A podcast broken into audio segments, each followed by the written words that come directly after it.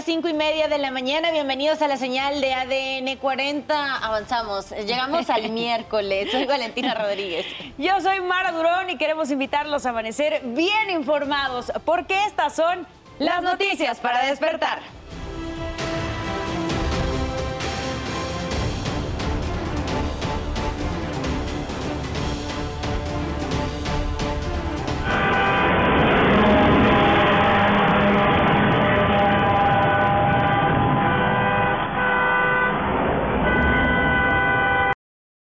Sin frenos recorre varios kilómetros en Yecapixtla, Morelos y termina impactada en unas oficinas.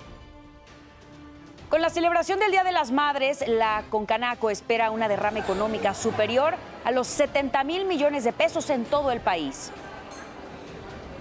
Hoy entra en vigor el decreto que pone fin a la emergencia sanitaria de COVID-19 en todo nuestro país. La fiscal general de Sonora anuncia su renuncia. Considera que es momento de un relevo en la institución.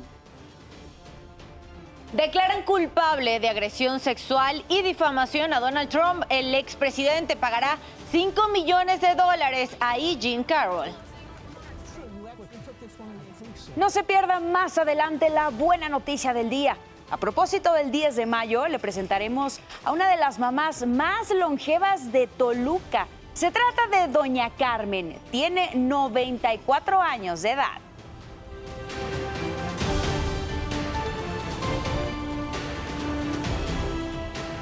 Y como cada mañana, como cada madrugada, la recomendación es a que visite, a que navegue en nuestro portal www.adn40.mx. Ya sabe que encontrará aquí información de todo tipo, economía, política, el mundo, entretenimiento y hasta deportes. También información útil y tenemos varias actividades, uno por el Día de la Madre y la otra para que se gane una pantalla. Si no ha salido el día de hoy de casa, aquí le tenemos las recomendaciones viales en el último reporte de Ovial, que fue a las 5.23 minutos de la mañana, se registra buen avance en Avenida Oceanía desde Eje 1 Norte hacia el circuito interior. También se registra buen avance en Fray Servando Teresa de Mier desde Eje Central hacia Eje 3 Oriente. Las condiciones del clima para el día de hoy no serán muy diferentes a las de ayer porque se registrarán lluvias por lo menos aquí en la Ciudad de México y el Estado de México, algunas puntuales por la interacción y por la inestabilidad de la atmósfera por ciertos fenómenos meteorológicos como esta línea seca y también este canal de baja presión que atraviesa todo el territorio nacional. Se lo comentaba ayer, el Frente Frío número 54 que está por acá, en interacción con esta corriente de bajo nivel y la corriente en chorro subtropical, seguirán generando fuertes lluvias para la zona noroeste del país. Y aquí también hay otro canal de baja presión. Coahuila, Nuevo León y Tamaulipas esperarán fuertes lluvias, también descargas eléctricas y posibles formaciones de tolvaneras o tornados a lo largo del día. Tómenlo en cuenta. En el resto del territorio se esperan también lluvias. Se lo comentaba, Ciudad de México y Estado de México, lluvias fuertes a lo largo del día. Después de mediodía se estarán registrando. Aquí para la península de Yucatán, algunas lluvias aisladas. Ojo, Chiapas y Oaxaca porque se puede ver el nivel de ríos y arroyos incrementado por las fuertes precipitaciones. La onda calurosa, esta ola de calor, también estará presente por toda la costa del litoral del Pacífico mexicano. Tómenlo en cuenta porque las temperaturas siguen estando bastante altas. Y me gusta recordarle que aquí en ADN 40 evolucionamos y queremos estar más cerca de todos ustedes. Por eso la invitación es a reportar a través de nuestras plataformas, de nuestras redes sociales, acompañando su denuncia, su solicitud de ayuda con el hashtag Ciudadano en Tiempo Real. De hecho, en nuestras redes sociales denunciaron las cajas de madera y estructuras metálicas que colocan para apartar lugar de estacionamiento en la esquina de Leonardo da Vinci y Andrea del Constagno en la colonia Nonualco en la alcaldía Benito Juárez. Le recuerdo que mi compañera Sara Uribe estará leyendo sus comentarios a las 12 del mediodía completamente en vivo en tiempo real. Y también en tiempo real revisemos cómo amanece Ciudad Juárez allá en Chihuahua. Así se ve ese bonito amanecer, ese cielo que nos está regalando el día de hoy la zona de Ciudad Juárez allá en Chihuahua. Y en el plano internacional vamos a revisar cómo se ve el sur del continente africano y está ese elefantito tomando su baño diario.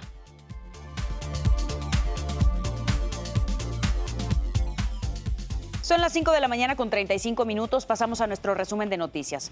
Un tribunal federal con residencia en Zapopan, Jalisco, ordenó la liberación de Héctor El Güero Palma Salazar. El narcotraficante considerado parte de los fundadores del cártel de Sinaloa quedó absuelto de la acusación que se tenía abierta en su contra por el delito de delincuencia organizada. La magistrada asignada al caso consideró que la FGR no ofreció los elementos suficientes para acreditar la acusación. Palma Salazar pasó 28 años preso en Estados Unidos y México.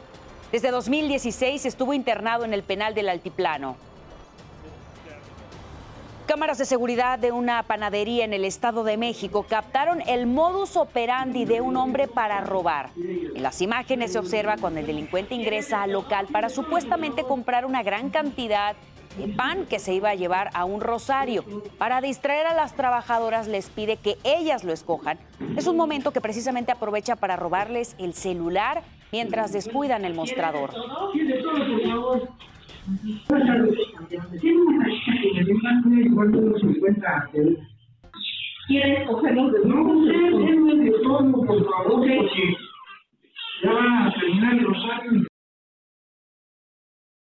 Autoridades de la Ciudad de México investigan el maltrato a un caballo en el bosque de San Juan de Aragón. En el video que circula a través de redes sociales se observa cómo el cuidador lo golpea mientras el caballo relincha para defenderse. Lo tiene amarrado con una cuerda y después lo pone a dar vueltas. Otro sujeto que se encuentra con el agresor solamente se limita a observar. Hay que recordar que las sanciones por maltrato animal en la Ciudad de México son de hasta 10 años de prisión. La jefa de gobierno de la Ciudad de México, Claudia Sheinbaum, dio por terminada la emergencia sanitaria por la COVID-19 en la capital del país. La mandataria dijo que solamente quedan pendientes las últimas adecuaciones en materia de cubrebocas en las escuelas y también en algunos lugares cerrados. Podemos decir que el día de hoy también se levanta la emergencia en la ciudad. De hecho, lo único que queda realmente por supuesto es eh, que hay una parte que va a continuar de estar pendiente si hay algún incremento o no de algún tipo de hospitalización, pero eh, lo que queda es el cubrebocas en las escuelas que tiene que ser determinado por la Secretaría de Educación Pública. Es realmente la única medida que queda.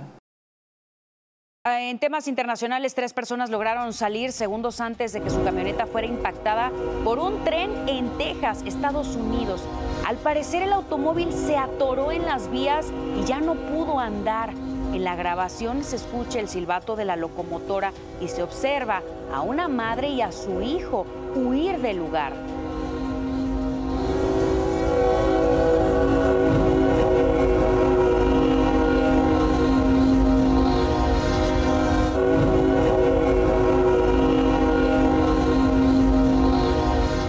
38 minutos de la mañana pasamos a asuntos de urbe. Usuarios del metro reportaron ayer retrasos y aglomeraciones en la línea 9 que va de Pantitlán a Tacubaya. A través de redes sociales denunciaron la falta de trenes, pasillos saturados y retrasos de entre 20 y 30 minutos. Para agilizar el traslado de las personas se enviaron unidades vacías a las estaciones con mayor afluencia. Y como medida de precaución se limitó el acceso en Pantitlán para no rebasar la capacidad de los andenes. La familia de Antonio Monroy, quien murió en el restaurante La Polar, y los representantes legales del establecimiento llegaron a un acuerdo conciliatorio. Se desisten de cualquier acción contra el negocio, pero sigue el proceso contra los agresores que lo asesinaron. La firma del convenio ocurrió en la sede de la alcaldía Cuauhtémoc. El acuerdo quedó en confidencialidad, no hablaron de montos, pero aseguraron que fue equitativo para ambas partes. También entregaron las instalaciones de la UAM Coajimalpa después de casi dos meses de permanecer tomadas por estudiantes. Pero la Asamblea Estudiantil mencionó que el paro continúa. Se espera que el viernes se levante el paro que inició el 10 de marzo y el próximo martes se reanuden las clases presenciales. Este es el segundo plantel de la UAM que es entregado. El primero fue el de Azcapotzalco. En el caso del campus Xochimilco, se niega a ingresar, a regresar a clases. En Lerma se acordó que la próxima semana entregarían las instalaciones y en Iztapalapa siguen las mesas de diálogo.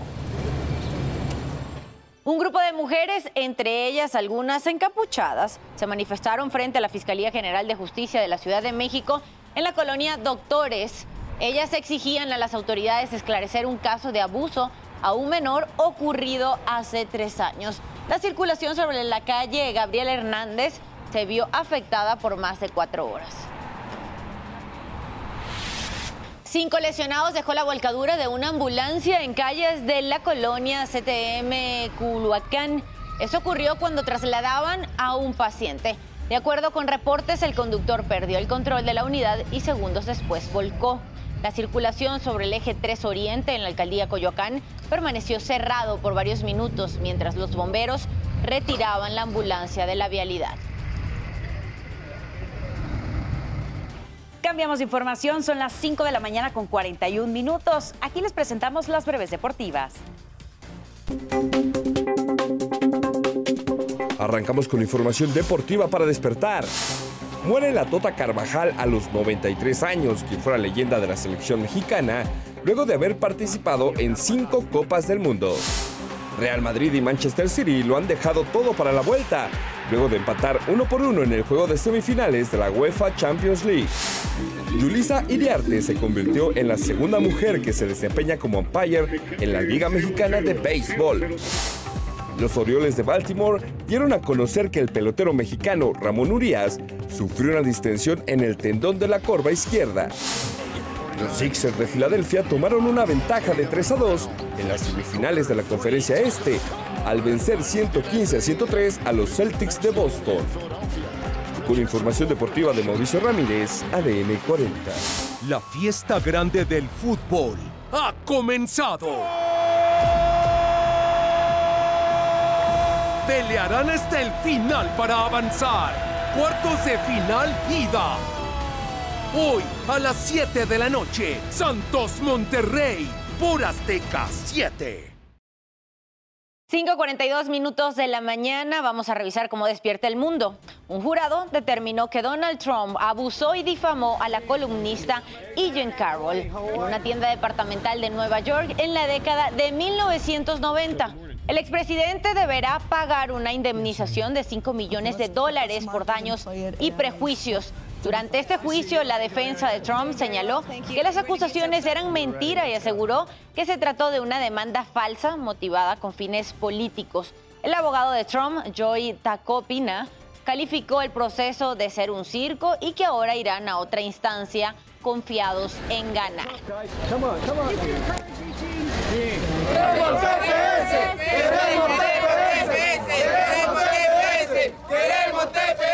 que por favor nos ayuden, Apóyanos, por favor. Ayúdenos, por favor. De corazón se lo pedimos, no venimos a hacer cosas malas, venimos a trabajar. Queremos que nos ayuden, las calles del centro de Texas se llenaron de agentes de CBP y la Border Patrol porque realizaron un operativo para retirar migrantes que no tenían permiso para estar en Estados Unidos. Sin embargo, cuando vinieron los agentes, muchos de ellos desaparecieron.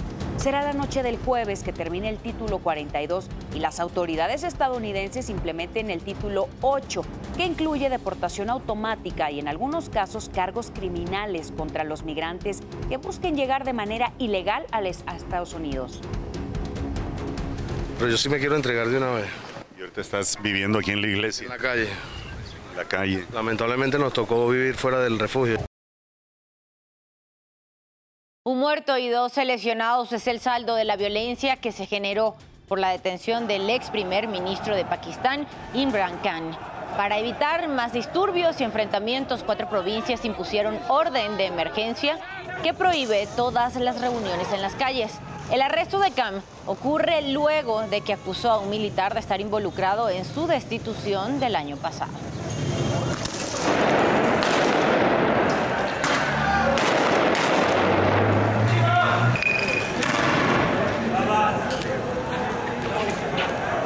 Usted ya está bien informado y con todos los datos que necesita saber antes de salir de casa. Manténgase conectado en todas nuestras plataformas. ADN 40, siempre conmigo.